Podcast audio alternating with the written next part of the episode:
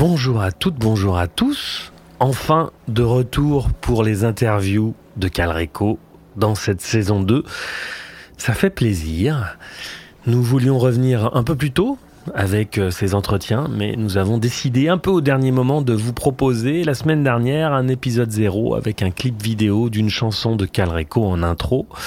Épisode 0 sorti donc euh, il y a quelques jours euh, pour démarrer cette nouvelle saison. Je vous invite d'ailleurs à regarder cette chouette vidéo musicale réalisée par Thomas Kotlarek dans laquelle on commence à dévoiler les contours esthétiques et musicaux du projet artistique Calreco. Car euh, oui, pour ceux qui débarquent, euh, Calreco c'est une fiction, un album musical et un spectacle en cours de création. Et donc, pour trouver l'inspiration, j'ai décidé de mettre le nez dans le réel et de partir à la rencontre de personnalités dont les propos m'intéressent, m'interpellent ou me questionnent. L'idée, c'est de construire ma pensée et un récit qui mettra en scène mon héros du futur, Calreco donc, qui vit en l'an 2096.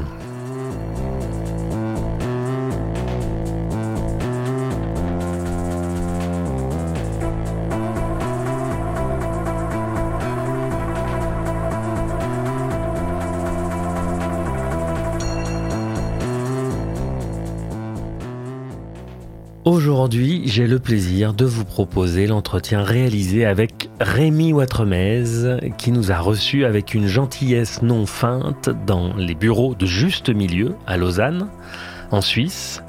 Juste Milieu, pour ceux qui auraient hiberné ces trois dernières années, c'est la chaîne YouTube d'actualité créée par Rémi il y a seulement trois ans, trois, quatre ans. Une chaîne que je suis presque depuis les débuts et qui emporte un grand succès bien mérité. Quand j'ai dit, euh, dit à ma mère que euh, j'avais interviewé Rémi, elle m'a dit Ah ouais, ouais, je, le connais, il, a l'air vraiment sympa ce, ce gars. Eh bien, oui, Rémi est sympa, il est très attentif et bienveillant dans l'échange, et c'était un grand plaisir de mener avec lui cette belle et grande conversation. Alors je vous propose qu'on commence par le début. On fait les présentations.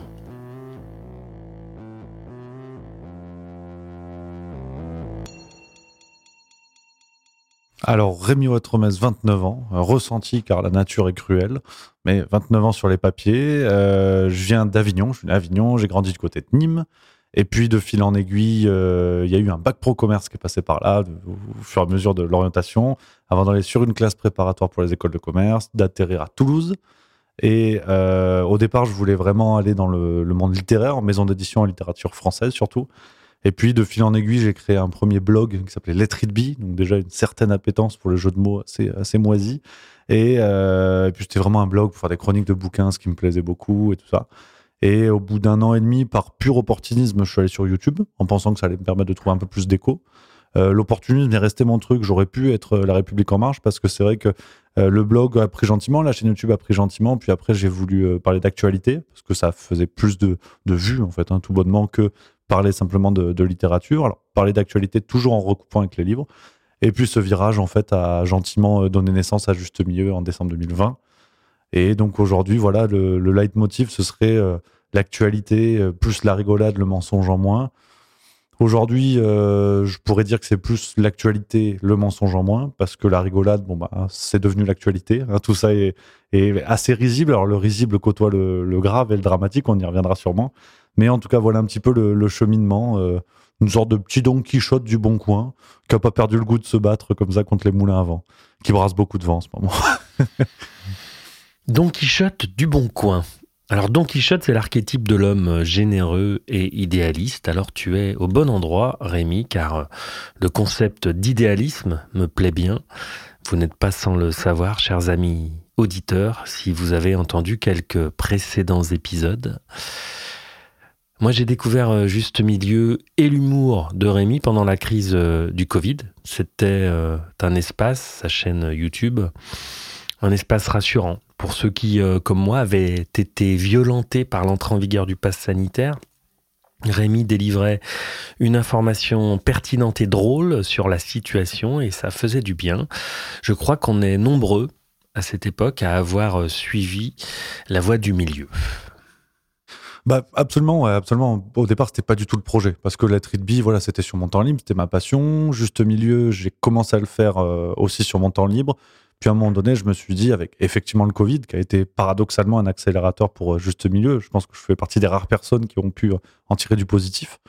C'est vrai que petit à petit, j'ai vu en fait l'audience qui avait vraiment grandi. On était à 200 000 abonnés presque en un an, un an et demi. Donc, c'était complètement fou. J'avais des, des, retours formidables de gens qui disaient bah, rien que merci, en fait, vous nous aidez à, à travers cette époque-là. Alors, sans se prendre pour l'abbé Pierre ou Jean Moulin, je me suis dit bah, si ça peut avoir un, tout petit peu d'intérêt, d'utilité, et que je peux euh, aller au bout d'une promesse euh, presque entrepreneuriale, donc c'est-à-dire, bah, ok, on va créer un média, mais on va aller au bout de la promesse. Donc, c'est là où je me suis dit, bah, ok, faisons-le complètement. Donc, on a lancé deux revues depuis. Juste Mensuel, qui est une revue d'actualité à notre sauce, où c'est vraiment l'équipe Juste Milieu qui, travaille dessus. Et on édite également Le Banquet, qui est une revue d'idées où tous les mois, on retrouve entre 6 et 7 intervenants qui vont de Alexis Poulain à François-Xavier de Droma Économie. On a un historien qui s'appelle Johan Soliren. On a eu Louis Fouché. Enfin, on multiplie vraiment les intervenants. Et l'idée, c'est de, proposer une gymnastique euh, pour les neurones où on passe d'un article à un autre, d'un sujet à un autre, d'une plume à une autre dans la même revue. Et voilà, aujourd'hui, Juste Mieux vraiment une entreprise euh, à part entière et aussi un projet d'un média alternatif, mais, mais on veut s'assumer, quoi. Avec nos petits bras, on a, on a voilà, un petit côté Chili, Fidji, on est en pleine Coupe du Monde. Euh, on va prendre des impacts, mais on, on va quand même au match et c'est vraiment l'idée, quoi.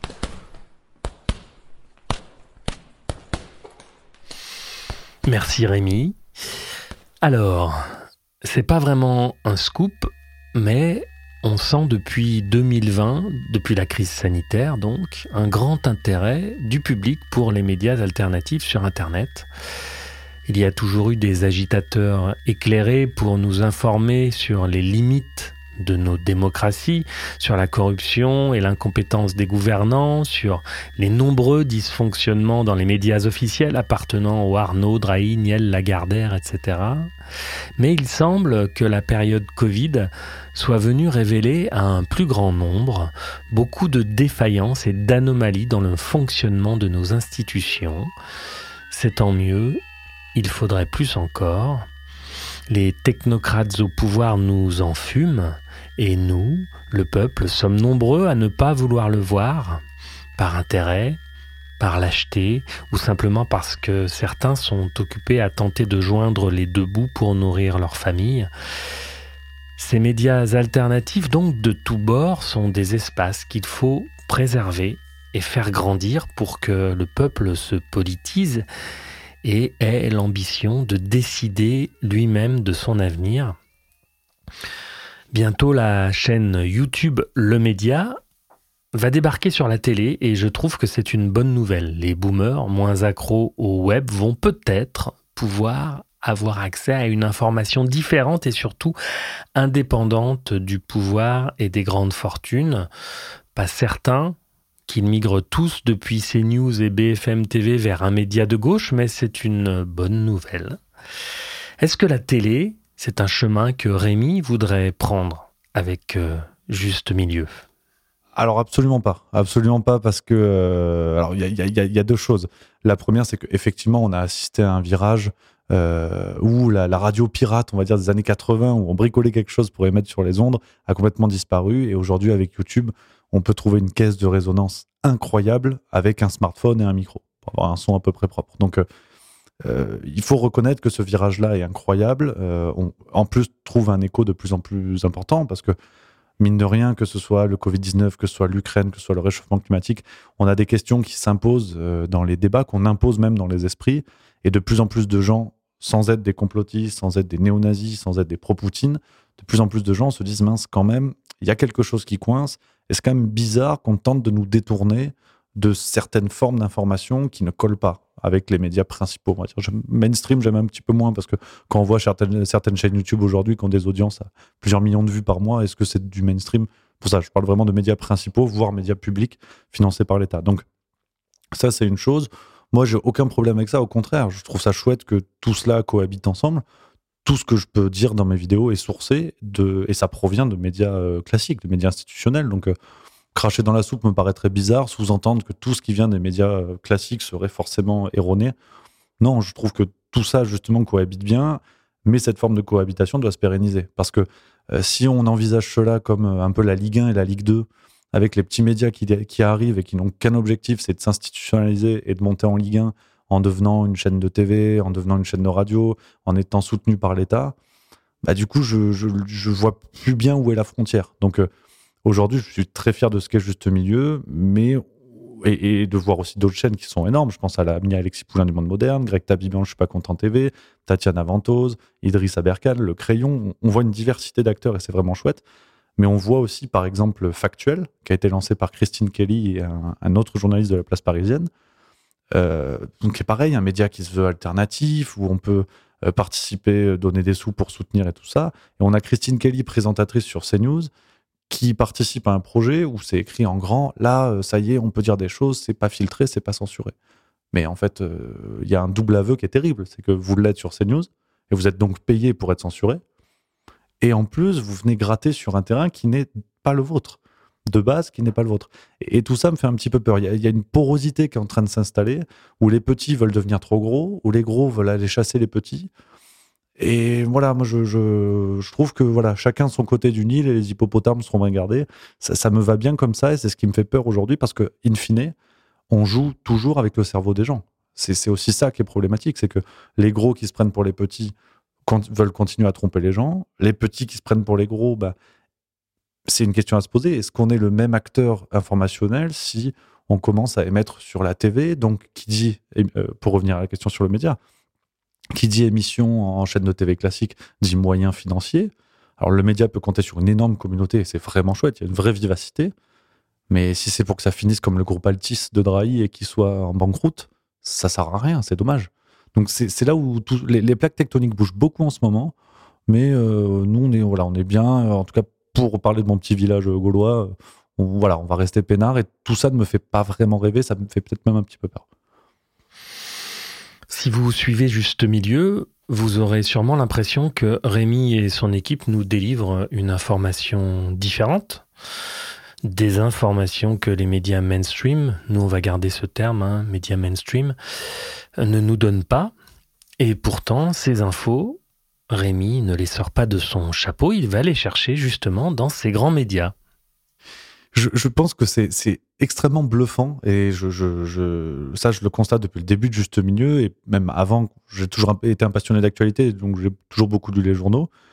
Et avec le Covid et l'Ukraine, c'est devenu encore plus marqué. C'est que on ne peut pas accuser nos médias de mentir ou de cacher l'information. La plupart du temps, ça peut arriver, hein, bien évidemment, mais la plupart du temps, tout est sous nos yeux. Quand l'Express fait un article sur Emmanuel Macron et le compare à Jésus-Christ, l'article c'était Emmanuel Macron, son destin c'est d'être Bill Gates, Barack Obama ou Jésus-Christ. Alors certes, c'est une citation de quelqu'un d'un propos rapporté dans l'article, mais c'est choisi pour être mis en titre.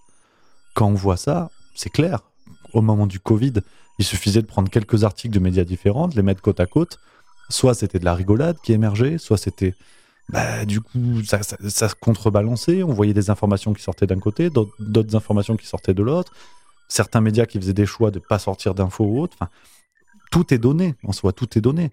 Quand le Parisien, il y a deux semaines, parle de réchauffement climatique et nous dit, bon, bah, en France, euh, c'était, un chiffre sidérant. C'était euh, euh, sur les stations de ski qui allaient fermer à cause du réchauffement climatique. Il disait, bah, 90% des stations de ski risquent de fermer à cause du réchauffement climatique d'ici 10 ans, d'ici 100 ans, d'ici 100 000 ans, rien n'était donné. Donc le, ridicule émerge rien qu'en lisant l'article. C'est là où c'est vraiment l'une des lignes de crête sur lesquelles je veux rester avec juste milieu, c'est de ne surtout pas aller chercher des sources que je ne peux pas défendre, des sources que je ne peux pas, euh, euh, dont, dont, je ne peux pas être sûr. Et aujourd'hui, nos médias font largement le travail et on voit en fait une volonté qui est claire. Ils ne cachent pas forcément les infos, ils les sortent. Puis voilà quoi. C'est c'est assez sidérant même d'ailleurs.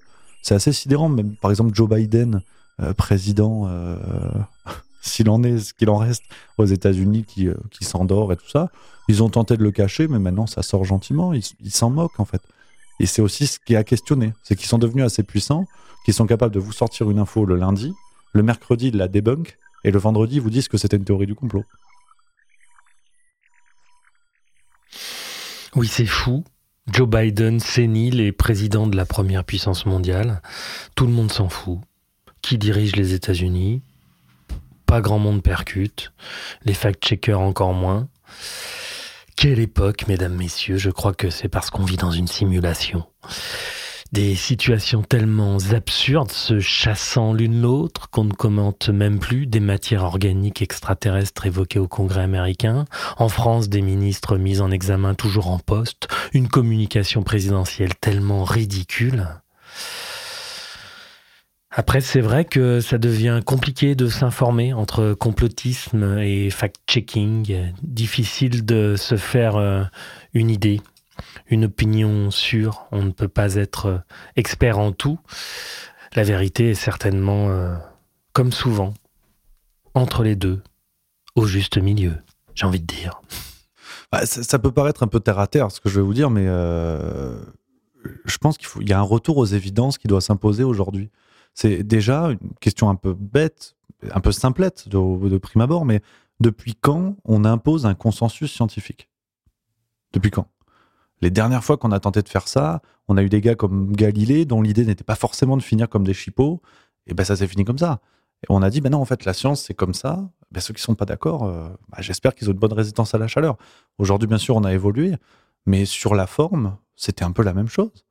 Quand on voyait, c'est l'exemple le, plus courant, et je radote avec cet exemple-là, mais le professeur Raoult, qui est le cas le plus symbolique de tout ça.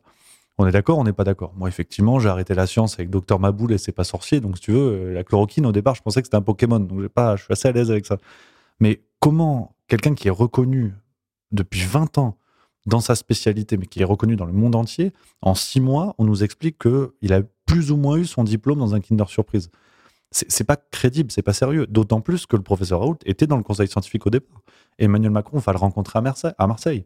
Donc, si on était face à un charlatan de manière aussi évidente que l'Express et consorts ont tenté de nous l'expliquer, on l'aurait vu avant. Ou alors ça veut dire que ces gens-là qui l'ont attaqué ensuite n'avaient pas capté qu'il était nul au départ. Donc, rien ne va. Et c'est ce qui a été terrible, je crois, avec le Covid. Et c'est ce qui a fait que beaucoup de gens, même non spécialistes, non experts, ont commencé à douter. C'est qu'on a tenté d'imposer ça. De dire la vérité, elle est là. Et même des gens à qui on pourrait faire confiance parce que spécialistes, parce que experts, parce que blouse blanche, parce que ce que vous voulez, ben ces gens-là, en fait, ils pourraient avoir raison, vous avez raison, mais en fait, non. En fait, non, parce qu'ils ne sont pas dans l'équipe de ceux qu'on a choisis. Donc, on se retrouve avec un docteur Marty qui est vendu comme plus crédible et pertinent que le professeur Raoult, Perron et consorts. C'est hallucinant. Et, je pense que ça, les gens le voient de plus en plus, les, citoyens le voient en France et ailleurs.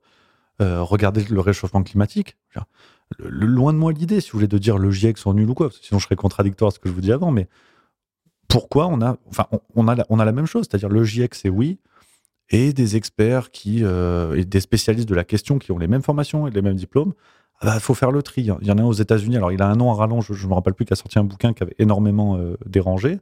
C'était la même chose. Le mec dit, mais j'ai la même formation que ces gens-là, je vous dis ça, vous êtes d'accord, vous n'êtes pas d'accord. On, voit de plus en plus comme ça de, têtes qui émergent, et c'est toujours la même logique. C'est eux, ils ont raison, eux non. La guerre en Ukraine, c'était pareil. Les, généraux de plateau qu'on a vus, on voit en plus des gens qui ont des. Enfin, il y a encore la question des liens d'intérêt, c'est encore autre chose, mais je crois que pour revenir à la question, je pense qu'il y a vraiment un retour aux évidences qui s'impose aujourd'hui. Et, l'idée même, en fait, de euh, d'experts me dérange. C'est-à-dire, bien sûr qu'il y a des gens dont personne ne peut douter. Évidemment, de par le CV, de par la spécialité, enfin, c'est indubitable. Mais en revanche, euh, ces gens-là doivent justement débattre pour faire émerger des idées, pas pour imposer un consensus. Sinon, je pense qu'on est même à l'inverse de la démarche scientifique, qui est justement une longue succession d'erreurs, une longue succession de remises en question, de doutes permanents, qui fait qu'on va pouvoir bah, découvrir la physique quantique, on va pouvoir remettre en cause même nos certitudes les plus établies. Et là, non. 2020, c'était plus possible. On est tous pour ou contre le nucléaire, pour ou contre les nanosciences, pour ou contre les OGM. Mais qui d'entre nous est capable de dire ce qu'on met vraiment dans un réacteur nucléaire, ce qu'est une réaction de fission, comment ça fonctionne, qu'implique E égale MC2, qu'est-ce que c'est qu'une cellule souche, un OGM Personne. L'ultra-crépidarianisme est un mot euh, savant pour dire que souvent on parle avec assurance de choses que nous ne connaissons pas, et c'est dérivé d'une locution latine qui est sutor ne supra crepidam, qui veut dire en gros que le cordonnier ne doit pas parler au-delà de la chaussure. Moi j'ai noté euh, cette tendance-là au tout début de l'épidémie. Je rentrais du Chili et en arrivant en France, alors que le confinement avait commencé depuis euh, quelques jours, je voyais des tweets euh, écrits par des personnalités politiques, parfois de très haut rang, qui commençaient par ⁇ Je ne suis pas médecin, mais je pense, etc. ⁇ et euh, après cette déclaration honnête d'incompétence, s'ensuivaient des injonctions euh, sur ce qu'il fallait faire ou penser à propos de tel ou tel traitement au tout début de l'épidémie. Et ça m'avait étonné qu'on puisse avoir autant d'assurance alors même qu'on vient de déclarer qu'on est incompétent.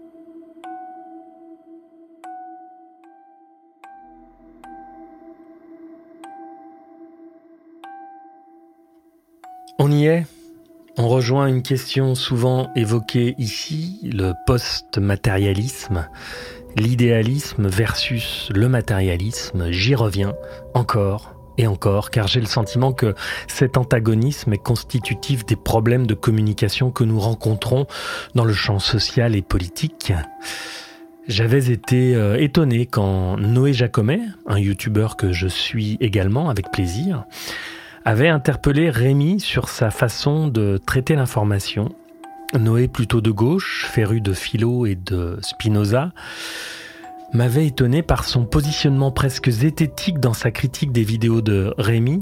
Enfin, étonné pas vraiment, car je connais le penchant de la gauche matérialiste pour la zététique, justement. Il s'attardait sur certains détails pour légèrement discréditer l'approche de juste milieu, comme si les auditeurs n'avaient pas les moyens de se faire leur propre idée et de traiter le message qui leur est adressé avec du recul et une certaine autonomie. La zététique s'arrête sur les mots, sur le détail, en découpant tout, comme euh, la médecine occidentale le fait, cela découle de la méthode scientifique et c'est très bien, on en a besoin. Mais dans un discours, la posture, les intonations, les mimiques, les mouvements corporels, les sous-textes ont autant d'importance que les mots, et nous avons tous les capacités de ressentir au-delà des mots si un discours nous semble cohérent ou non. Bah, effectivement, c'est vrai que c'est là où, très, enfin, très honnêtement, je n'ai jamais compris l'existence même euh, du courant zététique, tel qu'il est ressuscité à la sauce YouTube. Sauce YouTube que je ne veux pas critiquer, bien sûr, mais euh, je, ne comprends même pas l'existence même, en fait, de, de ce travail-là. C'est-à-dire que on a des gens qui s'imposent, qui vous disent, bah, nous, en fait, qui vous expliquent que nous, on doute, on a fait une sorte de, science plus ou moins assumée, alors on ne comprend pas parce que chacun a sa propre définition de la zététique déjà, mais euh, ils ne doutent jamais de la lumière qu'ils vont, enfin, qu'ils pensent pouvoir apporter. Donc il y a une remise en question permanente des autres, mais jamais d'eux-mêmes. Et effectivement, sur, sur ce que tu dis, sur euh, ce sens du détail qui tend à invalider tout, j'ai l'impression que ce sont des, gens, alors c'est un petit peu chiant en soirée, mais euh, enfin quand vous sortez du Cinoche, vous allez voir le parrain, ils vont vous dire ah oui mais en fait c'est complètement nul parce qu'à un moment donné on voit une perche à la minute 52, il y a un faux raccord. Oui mais attends mon gars, quand même le parrain, ah mais non en fait non. Donc j'ai l'impression que c'est un petit peu ça, c'est le refus de la grande tendance et la recherche d'un détail pour incriminer tout le reste. Sauf que euh, je, l'avais dit à l'ami Noé Jacomet que, je salue et, et, les autres, je pense qu'on peut aussi faire ça et regarder ça dans leur travail. C'est que si un jour ils se fact-check eux-mêmes, ils peuvent faire les mêmes contenus. Ils peuvent faire les mêmes critiques, ils peuvent émettre les mêmes doutes, ils peuvent se faire les mêmes reproches. Donc, au risque d'être un peu vulgaire, on a quand même là atteint une capacité à sodomiser les diptères qui, a été rarement observée, je trouve. Euh, après, moi, euh, sur l'aspect plus philosophique par rapport à tout ça, je, suis la croisée des chemins entre deux penseurs assez tendres qui sont Marx et Nietzsche. C'est-à-dire que euh, je trouve quand même que, que ce soit le Covid, l'Ukraine, la crise climatique, enfin aujourd'hui, dans les grandes plaques de discours qui peuvent se poser, on a quelque chose qui est très bourgeois. Je, trouve franchement que si on regarde comment ça peut être résumé par moment, bah Raoult, ouais, il a les cheveux longs, il a des bagues. Ouais, effectivement, des antivax, c'est forcément des, espèces de, gros bœufs euh, qui manifestent en gilet jaune derrière Florent Philippot. Et on en fait souvent des présentations euh, pas très agréables. Alors, parfois, ils manifestent à Paris, donc ils n'ont pas que du mauvais, tu vois. Mais euh, c'est forcément du provincial de la France périphérique, cher à Christophe Guilluy. Euh, la guerre en Ukraine, c'était pareil. C'était que des teuteux qui comprenaient pas forcément les enjeux. Enfin, je trouve qu'il y a une présentation qui est très bourgeoise, qui est très auto-centrée et qui va vraiment dans le sens des débats aujourd'hui. Et même sur le plan euh, politique et démographique, dans ces débats-là, on a l'impression de voir ressurgir la France de Macron et l'autre France. Euh, et, ceci s'explique simplement, c'est que si vous prenez les thèses du complotisme, la plupart du temps, on vous dit, ah ouais, mais en fait, ça vient du vote à l'extrême droite. C'est souvent des attaques qui sont ensemble. Vous êtes euh, climato-sceptique et ou anti-vax et ou pro-Poutine, et quasiment tout le temps, extrême droite. Donc on a une carte en fait politique qui se redessine à travers ces débats-là. C'est ce que je trouve très intéressant parce que je trouve qu'il y a vraiment une forme de, néo-bourgeoisie qui a perdu dans les faits, qui a perdu dans le réel et qui tente de gagner dans les idées. Mais ça ne, ça ne peut pas prendre. Ça ne peut pas prendre. Donc, et, ça ne peut tellement pas prendre que l'exemple récent, c'était François Cluzet, que, j'adore, qui lui-même, voyant qu'il y a un boycott de cette France d'en bas, qui jusqu'à présent pouvait aller voir ses films, Les Petits Mouchoirs et compagnie, ben là, il se rend compte que c'est une véritable tannée et il a fait son demi-mea culpa sur cet avou parce qu'il avait quand même euh, insulté assez lourdement euh, les non-vaccinés. Et il dit, il justifie ça magnifiquement en disant, ouais, enfin bon, j'avais quand même arrêté de fumer. Donc on, est enfin, on ne sait pas si on navigue au Versailles de la, belle, de la belle époque ou une néo-bourgeoisie qui, est en fin de règne. On ne sait plus où on en est. Mais en tout cas, c'est dire, en plus, le niveau de ridicule de ces gens-là qui peuvent changer d'avis comme de chemise. Si tu as insulté des gens, insulte-les, mais assume jusqu'au bout. Là, il y a un, un coup de pas un peu bidon, en plus justifié par l'arrêt de la cigarette. Enfin bref. Tout ça pour dire qu'on voit que sur l'aspect marxiste, je trouve qu'il y a vraiment cela qui se redessine. Et sur l'aspect euh, plus du côté de, Nietzsche, je, crois franchement qu'on continue à évoluer avec. Euh, c'est la, phrase de Céline que j'aime bien, la, vérité est une lanterne qui n'éclaire que celui qui la porte. Et on retrouve un peu de Nietzsche là-dedans, c'est-à-dire euh, finalement voir la vérité comme un étendard qui va être donné à ceux qui dominent et qui vont eux-mêmes choisir la couleur de l'étendard. C'est-à-dire, bah, ça va être le, christianisme qui va expliquer bah, être faible, c'est être fort. Euh, on, va, on va insérer ces idées-là dans les esprits. Et au fond, quand on accepte l'idée que de toute façon, on a une vérité qui est jamais définitivement accessible et que souvent ceux qui s'en prévalent sont ceux qui dominent, ça renverse complètement la table. Et aujourd'hui, je crois aussi que on a voilà ces deux choses qui s'imbriquent, l'aspect marxiste et l'aspect nietzschéen. on voit que au fond, qui avait raison au moment du Covid C'est toujours la ligne que j'ai défendue quand on parlait de confinement, ceux qui disaient ça va marcher, ceux qui disaient ça va pas marcher, scientifiquement avec exactement les mêmes éléments. Donc on a juste deux blocs qui s'opposent et c'est le plus fort qui va gagner. Et on l'a vu à la télévision, c'est ce qu'on disait tout à l'heure. Pourquoi on a cru le docteur Marty plus que le professeur Raoult? Au fond, tout ça n'était qu'une qu'une agora médiatique dans laquelle on a décidé de mettre un gladiateur plus en avant et de mettre le pouce en haut pour le, pour le sauvegarder.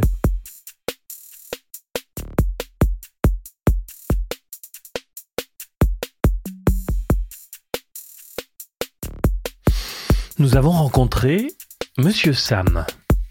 Il y a quelques mois, fervent promoteur de la pensée critique et de la zététique sur YouTube, interview que vous pouvez retrouver sur notre chaîne et sur les plateformes de stream. Monsieur Sam donc reprochait à la communauté sceptique de ne pas s'attaquer aux puissants car euh, réussir à fact-checker Pfizer ou des ministres en place demandait une énergie considérable et qu'en plus dans le public des zététiciens ces officines avaient de nombreux soutiens. Un tweet sur trois, allez, un tweet sur quatre de la tronche en biais mentionne Idriss Aberken et le nombre de vidéos réalisées sur l'hyperdocteur par Assermandax et compagnie est considérable. Parce que c'est ce qu'attend le public de la tronche en biais et taper sur Aberken, c'est rémunérateur. C'est un fait. C'est difficile d'être objectif lorsqu'on dépend de ses followers. Il faut garder une honnêteté intellectuelle à toute épreuve et c'est un travail à plein temps. Comment Rémi deal-t-il avec cette euh, obligation de résultat? Bien sûr, ben, ça je pense que là aussi c'est un pari à assumer. Ce qu'on disait tout à l'heure, c'est que euh, quand je parlais de médias institutionnalisés, il y a aussi cette logique de, de qui détient et qui finance. Donc, médias publics, c'est l'État on ne peut pas leur reprocher du coup de servir la ligne gouvernementale, parce qu'il n'y a pas qu'en Russie qu'on fait ça. Euh, et après, c'est médias privés, avec tout ce que ça peut comporter. Donc on voit aujourd'hui Libération qui avait reçu 14 ou 15 millions d'euros par Daniel Kretinsky, ce grand mania, ce grand milliardaire tchèque dont personne ne connaît l'origine de la fortune, qui arrive en France, qui achète les joyaux de la couronne, et notamment bon nombre de médias. Il y a elle, il y a Marianne, il y a Libération, il y a une participation, enfin bref. Euh, donc voilà un peu le paysage pour les médias institutionnalisés, avec juste mieux ce qu'on essaie de faire, et aujourd'hui j'en suis particulièrement fier et je, je m'en cache pas du tout, au contraire. On doit gagner de l'argent, on veut gagner de l'argent pour financer et continuer à étendre notre média et à créer un vrai média. Donc aujourd'hui, on a ces deux revues. On est vraiment, vraiment très content. On a des, des milliers d'abonnés à ces revues. C'est vraiment ça qui est le socle financier de Juste Milieu.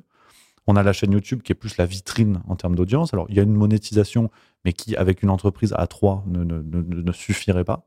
On a la chance que euh, des gens nous, fassent confiance et nous soutiennent. Donc, c'est le pari que je fais. Je ne veux pas être dépendant d'actionnaires privés et je ne veux pas être dépendant euh, de formes de, financement peut-être moins pérennes comme les cagnottes ou les choses comme ça qui permettent de compter sur le soutien des gens et c'est formidable. Et, tant mieux que plein de médias puissent fonctionner grâce à ça, mais c'est vrai que c'est plus incertain. Euh, si votre cagnotte marche pas, ou, vous vous pouvez pas le faire toutes les trois semaines non plus. Donc on, voilà, avec juste milieu, j'essaie de, pérenniser cette aventure le plus possible. Et après, là où par contre, euh, et aujourd'hui c'est une chose que je veux faire de plus en plus, c'est aussi que maintenant qu'on commence à avoir les reins solides, on commence à avoir notre base de lecteurs, notre base de spectateurs, c'est que, euh, comme disait l'autre, ça ruisselle. Euh, mais pour de vrai, c'est-à-dire que toutes les chaînes qui me, qui me demandent pour faire un interview, pour discuter, pour qu'on puisse faire des échanges de bons procédés, je suis toujours partant pour qu'on puisse former un, vraiment un, tissu, on va dire, tous ensemble et qu'il y ait des échanges comme ça. Donc dans le banquet, on peut retrouver plein d'autres youtubeurs. Euh, et, et c'est pas une question de taille de chaîne, hein, je, c'est pas du tout la question, mais c'est vraiment de montrer en fait la, masse des acteurs qu'on est, la masse et la diversité. Et donc voilà, juste milieu, on a cette chance parce que c'est un hasard complet, c'était pas du tout le but du jeu au départ on a cette chance de pouvoir euh, aujourd'hui fonctionner, se pérenniser et, gagner en, solidité. Donc je veux aussi en fait euh, autant que possible avec, euh, avec nos petits bras aider ceux aussi qui arrivent, qui proposent d'autres lignes, d'autres façons de faire, d'autres réflexions. Et c'est comme ça, je pense qu'on peut arriver à, quelque chose et à gagner un poids qui va être conséquent parce qu'on voit les échanges d'une chaîne à l'autre et ça c'est ça chouette. Bah ouais, c'est chouette. Juste milieu, le juste milieu, c'est bien beau, mais même si je pense que Juste milieu peut parler à plusieurs publics, gauche, droite, libéraux et même anticapitalistes. Je voulais connaître les réelles accointances politiques de Rémi, alors je lui ai demandé. Bah, déjà, le, le, c'est pas un refus de me positionner, je, vais le faire après, petit, petit teasing, euh, mais c'est surtout cette impression de marcher à contresens dans un escalator. C'est-à-dire qu'on on voit aujourd'hui les plaques politiques qui n'ont plus rien à voir. J'ai 29 ans, mais quand je peux discuter avec mon père de ce que lui, ce qu'il a connu, ou ce que je peux lire à droite, à gauche et tout ça, enfin, aujourd'hui, euh, euh Tapi avait inauguré l'idée, mais on a Emmanuel Macron, ancien banquier d'affaires, qui devient ministre de François Hollande. Donc, euh, à partir de là, c'est compliqué. On a Nicolas Sarkozy qui euh, se vante d'être le plus gaulliste des gaullistes. On a eu 2005 puis 2008. Donc, à partir de là, les valeurs de gauche ou de droite, de ce que je peux lire dans les livres, ce qu'on peut imaginer en lien avec ça, euh, j'ai vraiment du mal. Et puis même au niveau des idées, on prend par exemple la question de la liberté d'expression, elle a complètement changé de camp. On, l'a vu aux États-Unis, c'est en train d'arriver en France. Charlie Hebdo déjà avait marqué le virage où on, on savait plus vraiment parce que la gauche, dans sa volonté d'une laïcité pure et parfaite, dans sa volonté d'accueillir tout le monde, et la droite dans sa volonté d'être au contraire plus ferme et attention, on tape pas sur euh, les religions, enfin en l'occurrence la religion chrétienne et la religion juive en France. Euh, attention, la, droite qui était plus dure, aujourd'hui on voit que ça s'inverse. Vous, vous, ouvrez YouTube, bah, on a des émissions comme Bistro Liberté et autres qui disent bah, on est contre la censure, on est pour tout ça. Et effectivement, TV Liberté, euh, c'est quand même pas de l'extrême gauche, quoi. Donc, ce que je trouve très intéressant, c'est que ça, et on l'a vu aussi aux États-Unis, le courant woke qui a complètement piégé la gauche. Et je pense que c'est une grande, une grande tendance qu'on retrouve en France. En France, l'exemple, c'est la fameuse lettre de, Terra Nova, c'était au début des années 2010, ce think tank de gauche qui explique que euh, la gauche a perdu le terrain euh, ouvrier et que désormais, il allait, euh, falloir aller chercher du côté des banlieues, du côté des, des, des immigrés qu'on peut avoir en France, de deuxième, troisième génération aujourd'hui. Et donc, pour la faire un peu courte, la gauche a, préfère le bleu de l'oiseau Twitter au bleu de travail. Feu, l'oiseau Twitter, mais, euh, mais aujourd'hui, ça, on le voit. Ils ont fait le pari des minorités, le pari du courant woke. Sauf que ce courant woke s'accompagne de la fameuse cancel culture, c'est-à-dire vous nous ouvrez les bras à nous par souci d'égalité, mais par contre, il va falloir tordre un peu les bras des autres, sinon on n'aura pas la place qu'il faut. Donc je crois que la gauche a accepté ce pari-là, et le pire, ça c'est plus aux États-Unis, mais je j'ai peur que ça arrive, c'est qu'en plus, il y a une sorte d'alliance avec le diable, avec le grand capital. Quand on voit la gauche qui s'appuie sur les GAFAM pour euh, appliquer cette nouvelle forme de censure, osons les mots, euh, c'est quand même terrible, quoi. Je pense que pour quelqu'un qui est né dans les années 70, 80, foncièrement de gauche, qui voit ça aujourd'hui, ok, c'est aux États-Unis, mais bon, euh, on, le voit même en France, qu'on a des volontés de censure, que des politiques de gauche ou d'extrême gauche en appellent à Google, on appelle à Twitter, on appelle à Facebook pour faire euh, appliquer de la censure sur des contenus. C'est dur, le virage est vraiment dur. Donc euh, c'est là où quand on voit toutes ces plaques qui bougent, pour moi très sincèrement gauche-droite n'a plus vraiment de sens. En revanche, euh, mais voilà, c'est aussi parce que j'apprends, je découvre, je lis. Donc, ce que je vous dis là, peut-être qu'on le refait dans deux ans et j'aurais sûrement changé, enfin, évolué, en tout cas, peut-être pas changé d'avis, mais en tout cas évolué. Aujourd'hui, la ligne politique qui m'intéresse le plus, c'est la ligne souverainiste. C'est-à-dire, quand on voit par exemple l'histoire de l'Union européenne, c'est un sujet qui me passionne depuis, depuis des années quasiment. Euh, depuis en fait la Seconde Guerre mondiale, le projet, de, le projet américain de Lamgott, De Gaulle qui se bat contre ce qu'il appelle lui-même une seconde occupation après les nazis, donc c'est quand même très lourd. De Gaulle qui lui-même a refusé de se rendre aux, célébrations des 20 ans du débarquement c'est, cette histoire est complètement dingue. Je ne veux pas être trop long là-dessus, mais c'est vraiment passionnant. Et on avait en vérité les prémices de ce qu'est l'Union européenne aujourd'hui, c'est-à-dire un vassal assumé de l'Union européenne. Euh, un vassal des États-Unis, pardon, désolé. oui, un vassal des États-Unis et donc de, l'OTAN par ricochet, pardon. Et euh, donc on, voit tout ça qui se multiplie. Et pour moi, l'urgence, elle est là, parce que politiquement et de tous bords, de Mélenchon à Marine Le Pen, on a des gens qui se positionnent sur des sujets sur lesquels ils n'auront jamais de prise. C'est comme si moi, je vous expliquais comment il fallait faire pour avoir des beaux abdos. Et malheureusement, le réel se rappelle à vous. Et, euh, en vérité, que ce soit Mélenchon ou Marine Le Pen, quand ils disent alors Le Pen qui veut faire par exemple un, référendum sur l'immigration, la dernière fois qu'on a fait un référendum en France, tout le monde s'en rappelle du résultat. Et Mélenchon, c'est la même chose. Quand on veut, euh, c'est Manuel Bompard qui disait ce week-end, on veut régulariser tous les sans-papiers. En fait, vous allez faire ce que l'Union européenne vous dit. Là, on va avoir bientôt en débat, euh, d'ici la fin de l'année, début 2024, le projet de loi de financement, euh, des finances publiques. Mais tout ça est une feuille de route exigée par l'Union européenne pour verser les aides du plan de relance. C'est même Libération qui l'a dit il n'y a pas longtemps, ce qui était, il y a encore quelques mois, une sorte de théorie du complot un peu fumeuse. Donc c'est clair, vous pouvez annoncer tout ce que vous voulez, mais vous, vous n'allez rien faire. C'est-à-dire, votre référendum sur l'immigration, quel que soit le bord qui le, qui, le, qui le propose et quel que soit le résultat, si l'Union européenne vous dit, euh, ouais, alors là, par contre, euh, bah, si on vous, vous pouvez le faire, hein, ok, écoutez votre peuple. Par contre, on va vous couper les crédits. Ah ouais, bon, bah, le peuple, il, voilà, il va aller se faire voir, pour être poli. Donc, euh, c'est là où cette question souverainiste m'intéresse parce qu'elle dépasse ce clivage gauche-droite qui, en plus, n'a plus de sens et contribue à flouter un jeu politique qui est déjà très compliqué à décortiquer. Et par contre, quand on commence à dire, voilà, est-ce que la France peut rester forte face à ces, exigences, à ces exigences, à ces exigences, je vais y arriver, qui la dépassent et qui ne sont pas décidées par des gens qui veulent l'intérêt du peuple français, ce qui est valable pour l'Italie, l'Allemagne, l'Espagne, enfin, tous les pays de l'UE. À partir de là, on a un discours que je trouve très intéressant. Et quand on accepte ça, quand on fait le pas de dire ben, on veut une France forte, sans forcément rester dans l'Union européenne, ça, c'est encore un autre débat.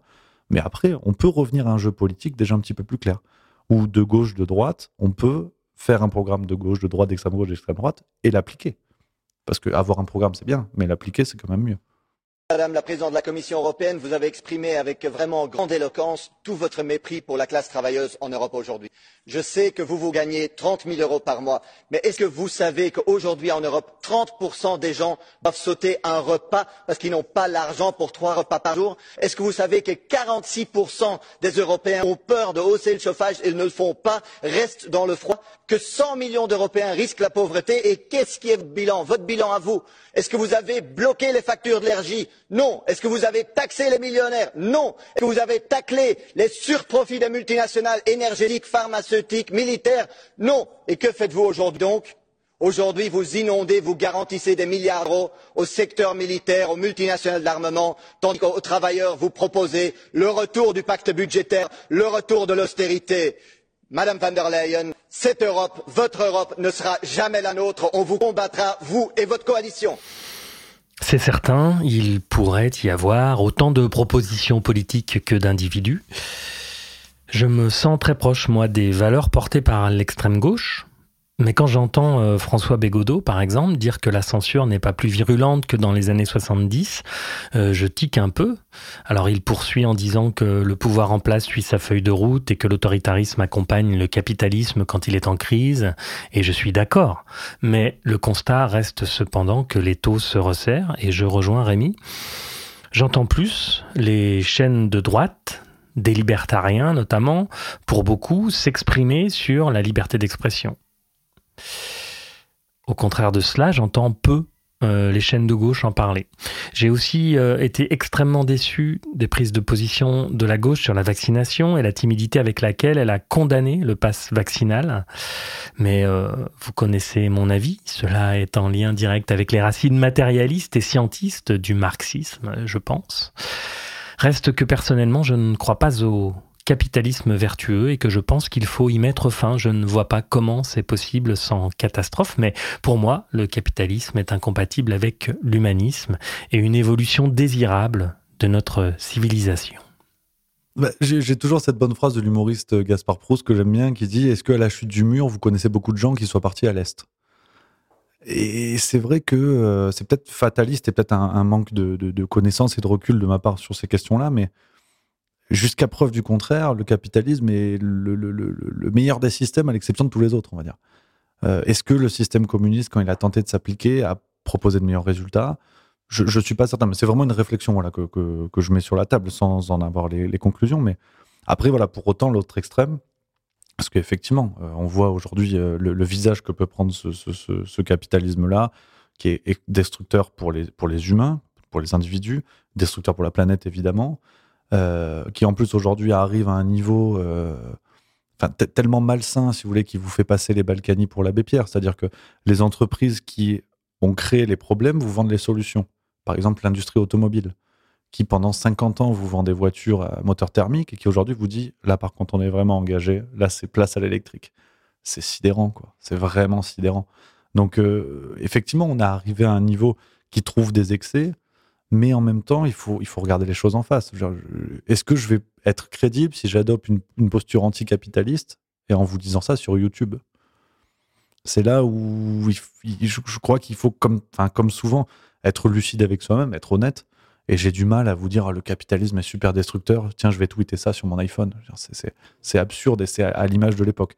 Après, effectivement, on peut déjà raisonner les usages, raisonner les comportements sans, euh, sans l'imposer, parce que quand on voit par exemple bah, l'Union européenne décidément qui veut interdire les moteurs thermiques d'ici, euh, d'ici, euh, pour les voitures d'ici 2030-2035, mais en fait ça profite à qui? Ça profite aux, entreprises du secteur automobile qui sont dans l'électrique, qui en plus sont pas des acteurs européens, donc c'est aussi là où c'est terrible. La plupart sont américains ou en tout cas pas européens. Euh, donc on, voit en plus ce jeu où ceux qui prétendent lutter contre le capitalisme ont toujours une idée derrière la tête. C'est le business vert aujourd'hui. Bon, euh, c'est un petit peu délicat, quoi. C'est un petit peu délicat. Donc, euh, je, je, suis plus pour l'usage raisonné des citoyens, sans que le politique vienne leur taper sur la tête, en acceptant à la fois les forces et les faiblesses d'un système. Et je pense que dans le capitalisme, il y a beaucoup, beaucoup, beaucoup de faiblesses et beaucoup de dangers il y a aussi beaucoup de force et qu'il faut assumer. C'est ce que je disais, moi. Je trouve que c'est le symbole de notre époque, voir des gens qui manifestent pour la planète contre le capitalisme et qui se filment avec un iPhone pour être sur Twitch. C'est un truc qui me, qui me rend fou, qui me rend zinzin.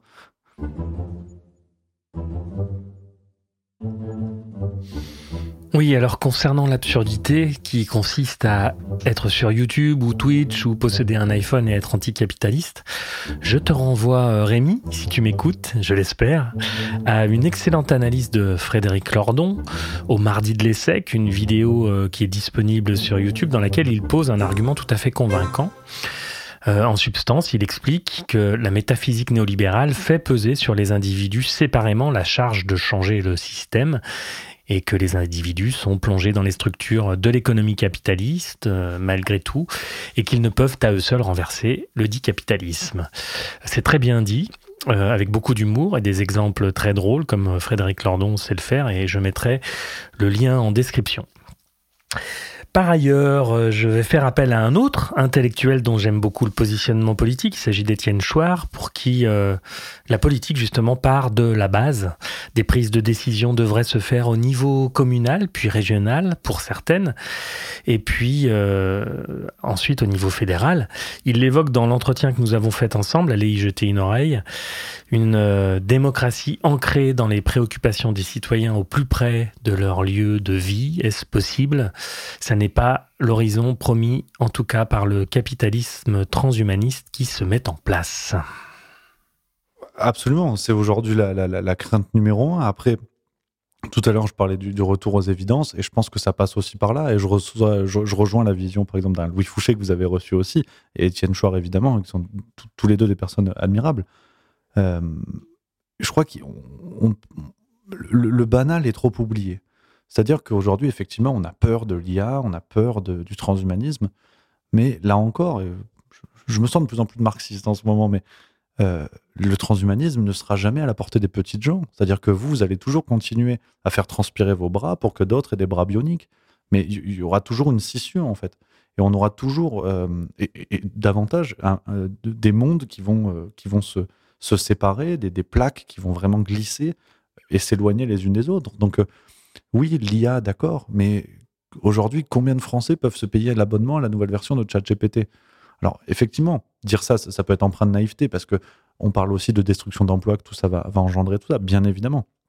Mais ça, peut aussi euh, en créer d'autres. Enfin, on a toujours ces raisonnements économiques de destruction créatrice et tout ça, ça d'accord. Mais moi, ce, qui me fait peur, c'est la, ce qui, voilà, ce qui me fait le plus peur dans tout ça, c'est surtout euh, la, séparation de sociétés qui vont peut-être ne plus jamais cohabiter ensemble. Et on l'a vu avec le Covid d'une certaine manière on vous parlait à la télévision, tous les, statistiques, le nombre de morts, les, on filmait des gendarmes qui allaient regarder la plage active, des choses comme ça. Mais dans la France profonde, qu'est-ce qui s'est passé? Personne n'en sait rien. Personne n'en sait rien. On, on, dit à Paris, il y avait des restos clandestins. Alors tout de suite, on est invité chez euh, Touche pas à mon poste. Mais c'était à Paris. Vous croyez que dans la France profonde, il s'est passé quoi? Quand, le, gendarme de police, ils sont trois dans la caserne pour un village de 400 habitants, ils se connaissent tous depuis qu'ils sont gosses parce qu'ils sont allés dans la même école qui a fermé depuis. Euh, ils, eux, ils se sont pas tapés entre eux.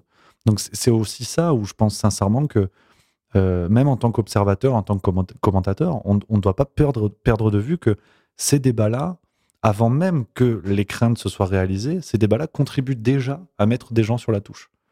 De dire, ouais, l'IA, le transhumanisme, c'est génial et tout, mais en fait, ça ne vous concerne pas. Mais le transhumanisme dans le quotidien d'une infirmière qui a deux enfants, qui n'arrive plus à acheter à bouffer, c'est aussi ça aujourd'hui, moi, qui qui, qui m'inquiète, c'est que ces débats-là, bien sûr, ils vont arriver, et je crois que de toute façon, on a quelque chose d'inéluctable.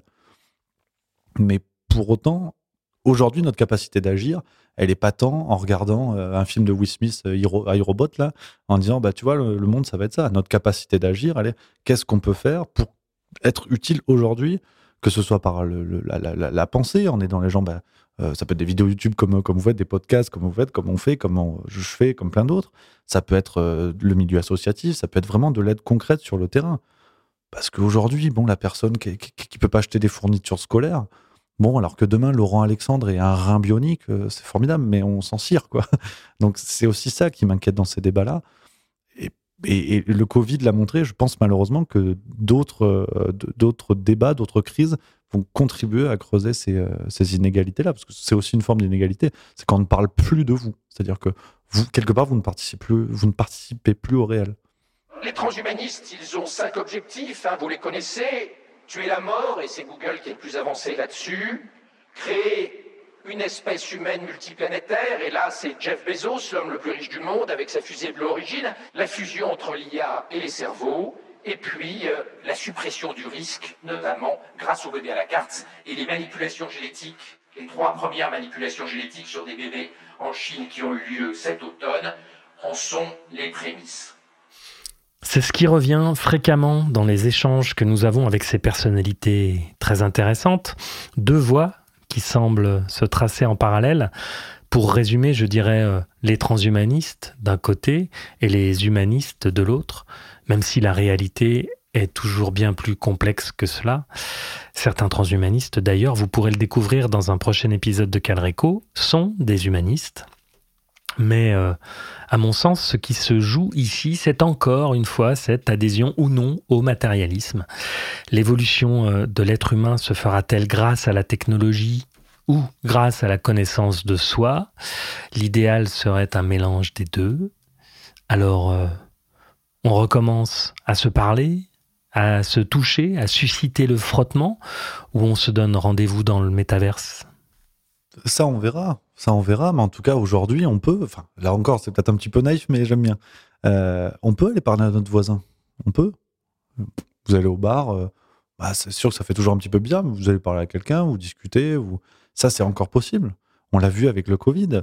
Euh, l'un des objectifs, et, Louis Fouché l'explique magistralement, l'un des objectifs, c'était aussi l'atomisation des individus.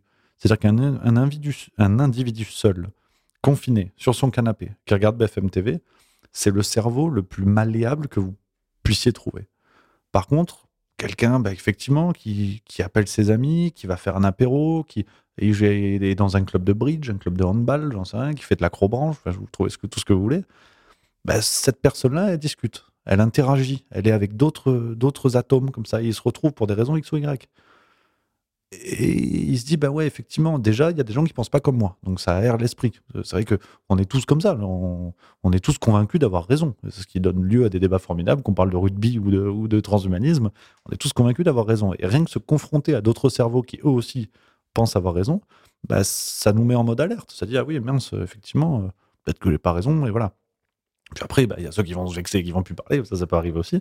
Puis ceux qui vont continuer à discuter, et ces, ces atomes-là qui vont petit à petit rester groupés d'une manière ou d'une autre. Et, là encore, combien de gens ont, vécu ça pendant le Covid? Au contraire, se sont unis bien plus que ce que, le gouvernement souhaitait les désunir. Et, je pense que ça, voilà, on parlait de capacité d'action, là on est en plein dedans. On est vraiment en plein dedans. Donc oui, le transhumanisme arrivera un jour ou un autre. Peut-être, peut-être. Euh, mais en attendant, euh, je, pense que ces communautés d'individus qui voient le jour, les initiatives que peut, que peut avoir Louis Fouché, mais même dans des moments, euh, par exemple, j'ai fait quelques premières parties avec un humoriste belge qui s'appelle Stéphane Quevelet, que je salue et que j'embrasse.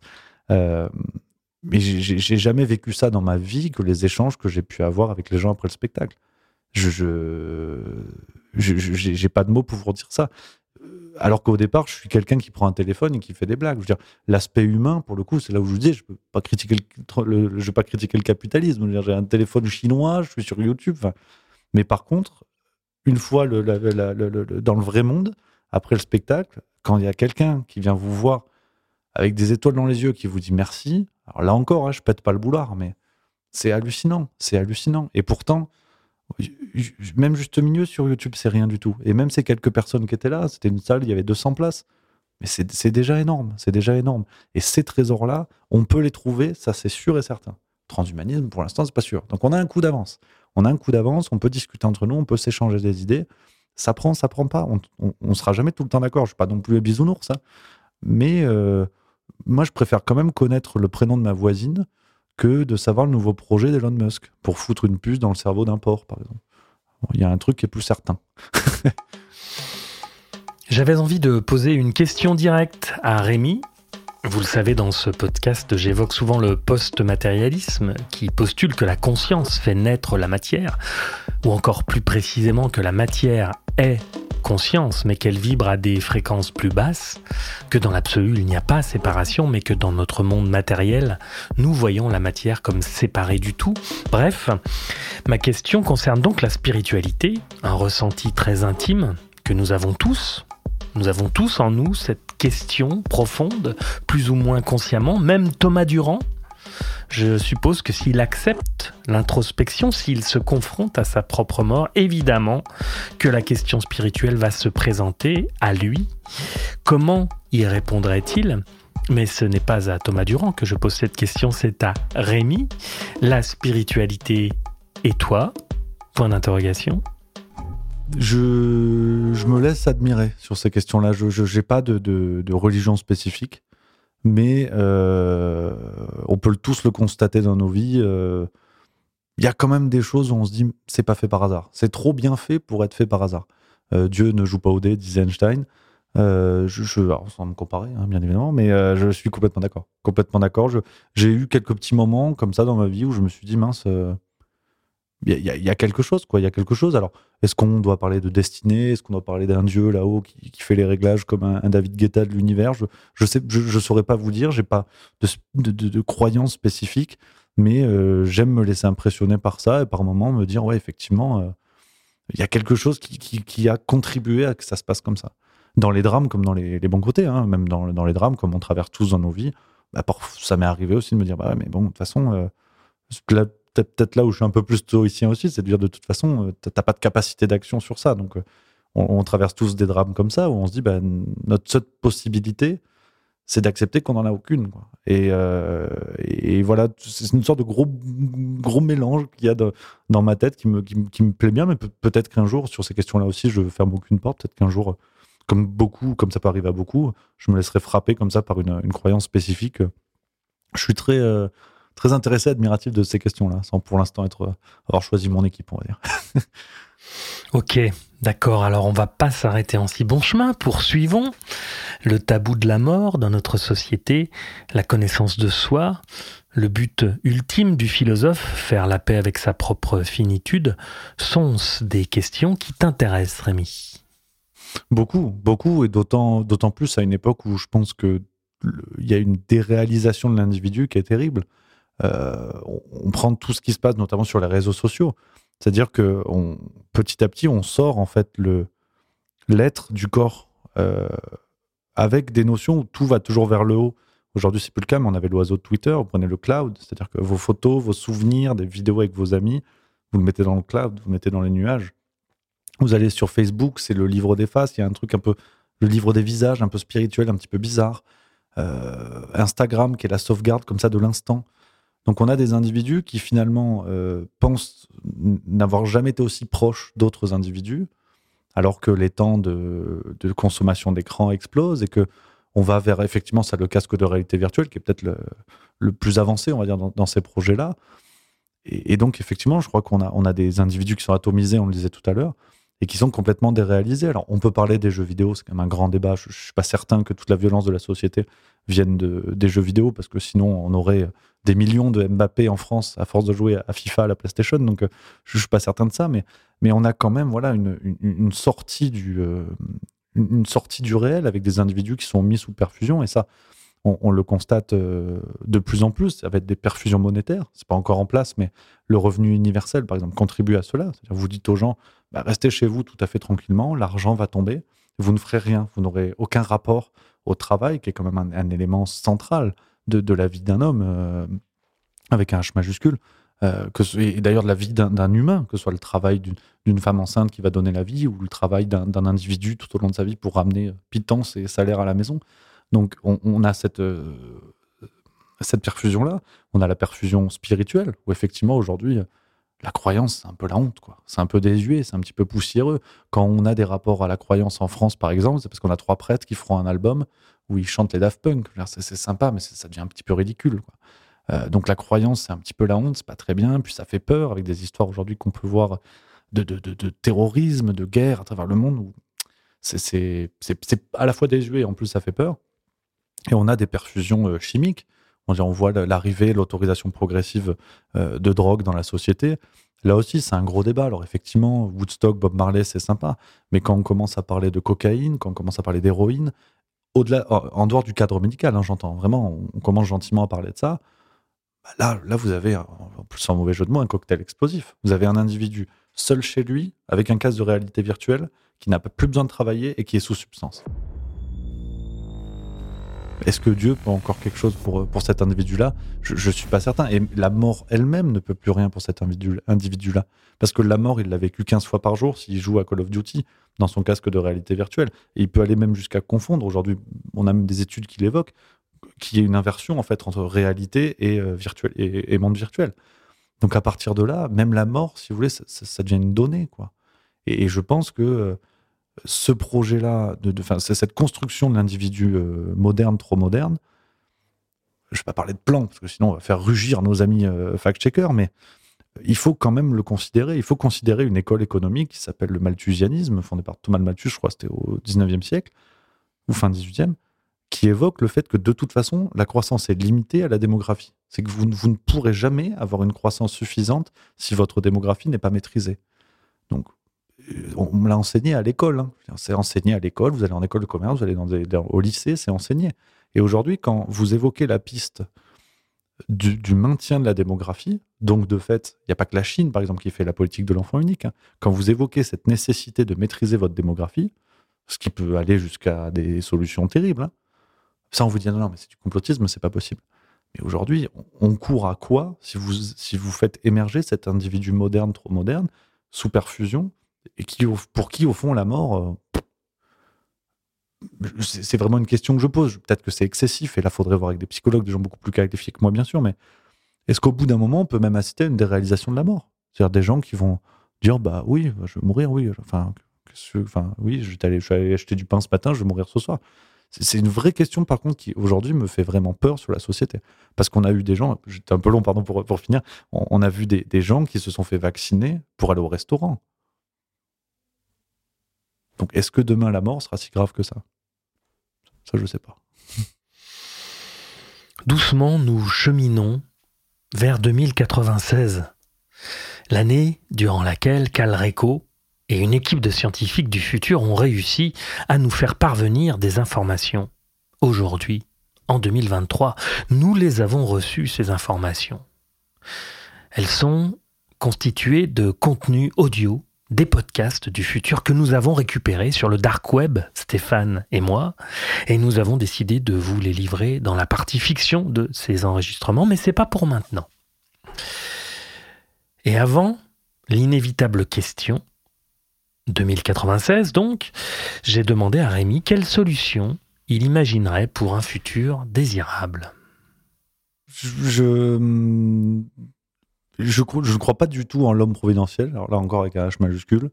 Euh, donc on l'a vu par exemple en 2022, c'était Eric Zemmour qu'on présente comme le, le candidat, le candidat de la France périphérique et en fait vous creusez trois minutes et derrière c'est Bolloré, on avait une dynamique de candidature qui était celle de Macron en 2017.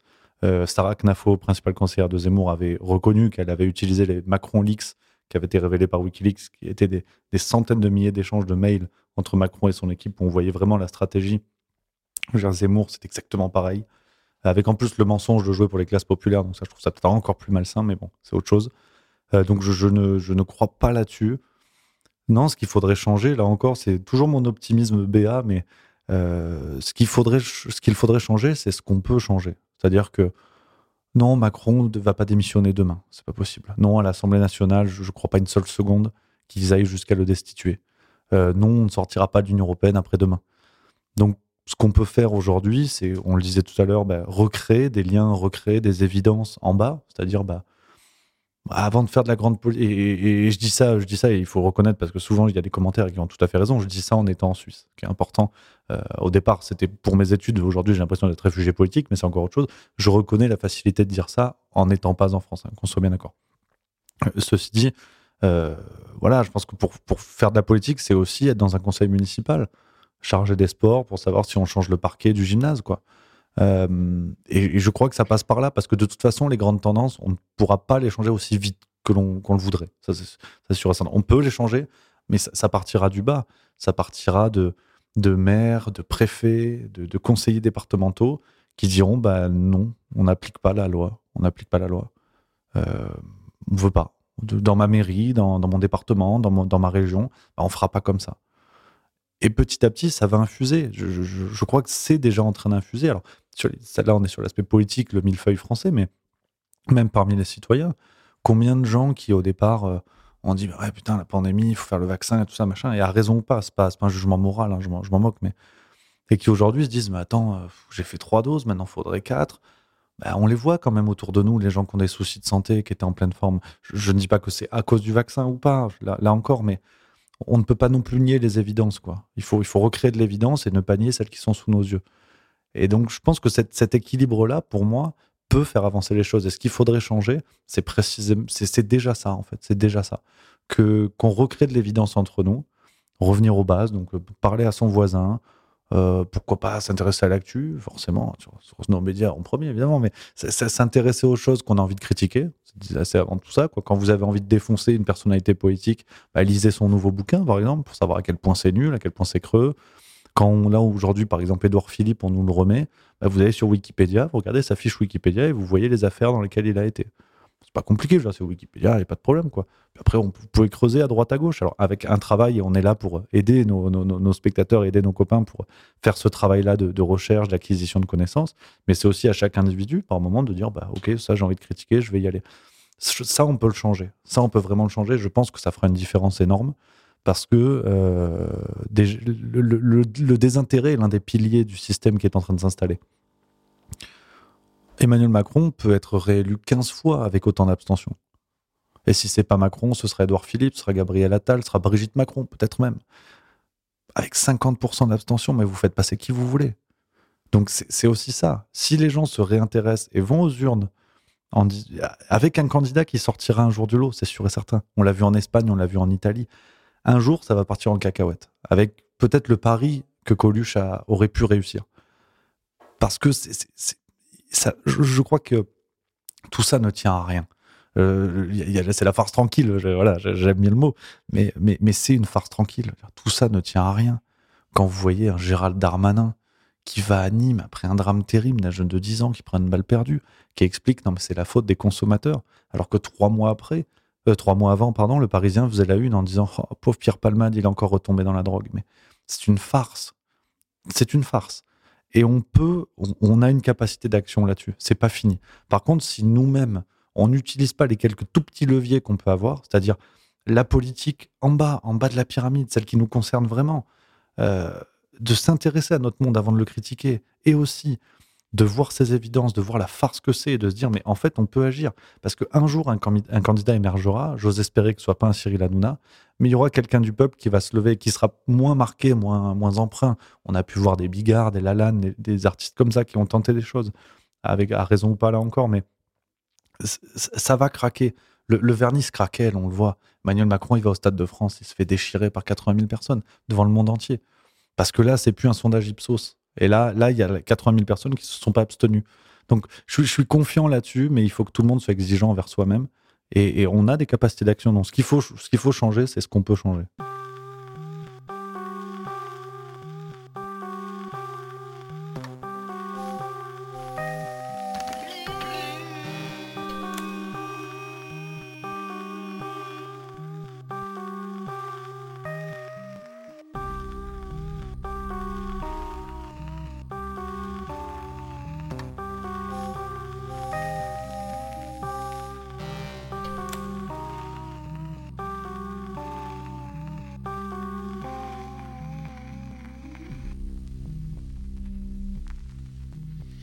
Ok. Cette fois, j'y vais. 2096, donc, Rémi. Nous sommes en 2096. Comment est-ce que le monde a évolué sur le plan écologique, politique, social, artistique, scientifique? Comment est-ce que l'on vit dans 70 ans?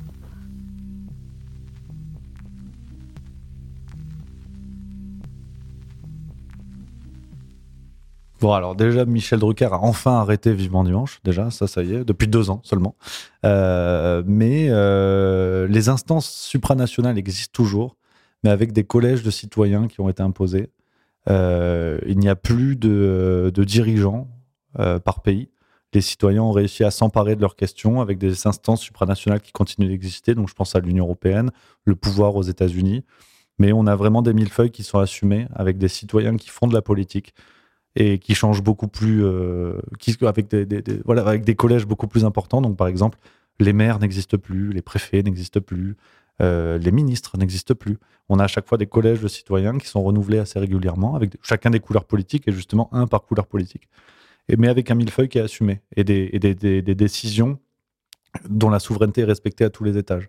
C'est-à-dire que le collège de citoyens régional peut proposer des idées parce qu'il est en contact direct avec les maires les maires peuvent dire oui ou non. Pareil au niveau des régions, pareil au niveau des pays-régions et au niveau de l'Union européenne aussi. On a, on a accepté l'idée qu'un Espagnol n'était pas un Allemand, qu'un Français n'était pas un Croate et que pourtant on pouvait fonctionner ensemble économiquement, que ça avait du sens, que ça avait du poids. Et ça, parce que les collèges de citoyens tout en haut, européens et américains, ont décidé que bah, il y en a qui étaient européens, il y en a qui étaient américains. On continue à faire des affaires, on continue à faire du business, mais les Européens euh, ne sont plus les laquais euh, des Américains. Et on est aussi dans un monde où euh, l'Afrique aussi fonctionne de la même manière, avec de vraies instances, là aussi avec un collège citoyen. Les, on, a, on a du supranational, mais ça y est, on a vraiment le peuple qui a pris, euh, qui, qui, a pris la pleine, la pleine, comment dire, qui a pris la politique en main pour de vrai. Et donc tout ça a presque refondé l'édifice des connaissances, comme disait l'autre. Et donc là, on a une philosophie qui a complètement changé, qui a complètement évolué. On a des, euh, justement une philosophie qui est devenue accessible aux gens. Euh, toutes les questions d'aujourd'hui sont toujours présentes. l'écologie par exemple, mais ne sont plus décidées par des gens qui, euh, au fond, s'en foutent en fait et défendent des deals qui ne les concernent pas vraiment. Donc, euh, c'est pas beaucoup mieux, mais c'est pas moins bien. C'est pas moins bien parce que tous les escrocs du discours néo-écolo se sont tus, ont arrêté de faire du bruit. Donc, Greta Thunberg fait du tricot chez elle, elle est âgée maintenant aujourd'hui. Euh, Al Gore, bon, bah, on l'embrasse, on va fleurir euh, avec des plantes biodégradables, ça, ça tombe. Euh, et, on, et, et- les gens ont compris que l'écologie, c'est pas seulement une Tesla pour laquelle il va falloir des, des terres rares euh, que l'on va exploiter en Afrique avec des gosses, par exemple. Donc les gens ont compris que on pouvait rouler en voiture thermique, mais qu'il fallait vraiment qu'il y ait des, des vrais cadres d'action, qu'il n'y ait pas des scandales comme des tests techniques qui étaient complètement biaisés pour, euh, pour tromper les consommateurs. On, peut continuer à faire ce qu'on sait faire parce que justement on sait le faire et qu'on a bien bossé pour réduire au maximum toutes nos émissions.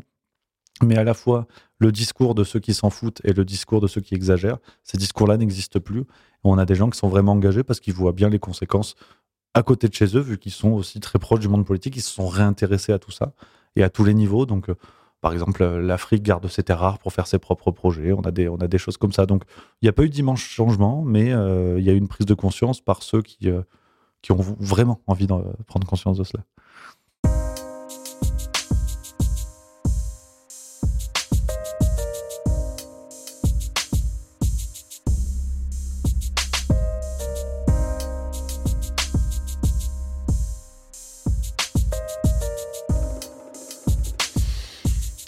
Finir là-dessus.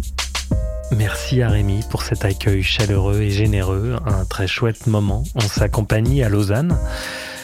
On va donc s'arrêter ici, même si euh, on a échangé un petit peu plus longtemps. Comme à l'habitude, on sortira sur Patreon la suite de notre discussion avec Monsieur Juste Milieu. Nous avons choisi de ne pas monétiser nos contenus parce que dans notre idéal, nous ne souhaitons pas être dépendants des plateformes ou des annonceurs pour financer notre projet. Alors c'est pas évident de garder cette ligne et peut-être que nous finirons par craquer, rien n'est exclu, mais pour le moment notre choix est de tenir cette indépendance en comptant sur votre accompagnement pour grandir et continuer à proposer du contenu que nous espérons de qualité. Nos seules sources de revenus sont donc vos dons. Si vous voulez faire un pas de plus avec nous, rejoignez-nous sur Patreon, que nous avons bien l'intention de développer. Nous aimerions faire de ce lieu un endroit de rencontre et de discussion avec bien sûr du contenu supplémentaire et inédit. Le lien est dans la description et vous pouvez nous soutenir aussi via PayPal ponctuellement. Et bien sûr, ce qui nous aide beaucoup, ce sont vos partages, vos commentaires, vos likes sur YouTube, TikTok, Insta, où vous pouvez nous rejoindre. On se retrouve euh, bientôt, donc. Et d'ici là, respire, reste conscient et surtout, n'oublie jamais que tu vas mourir.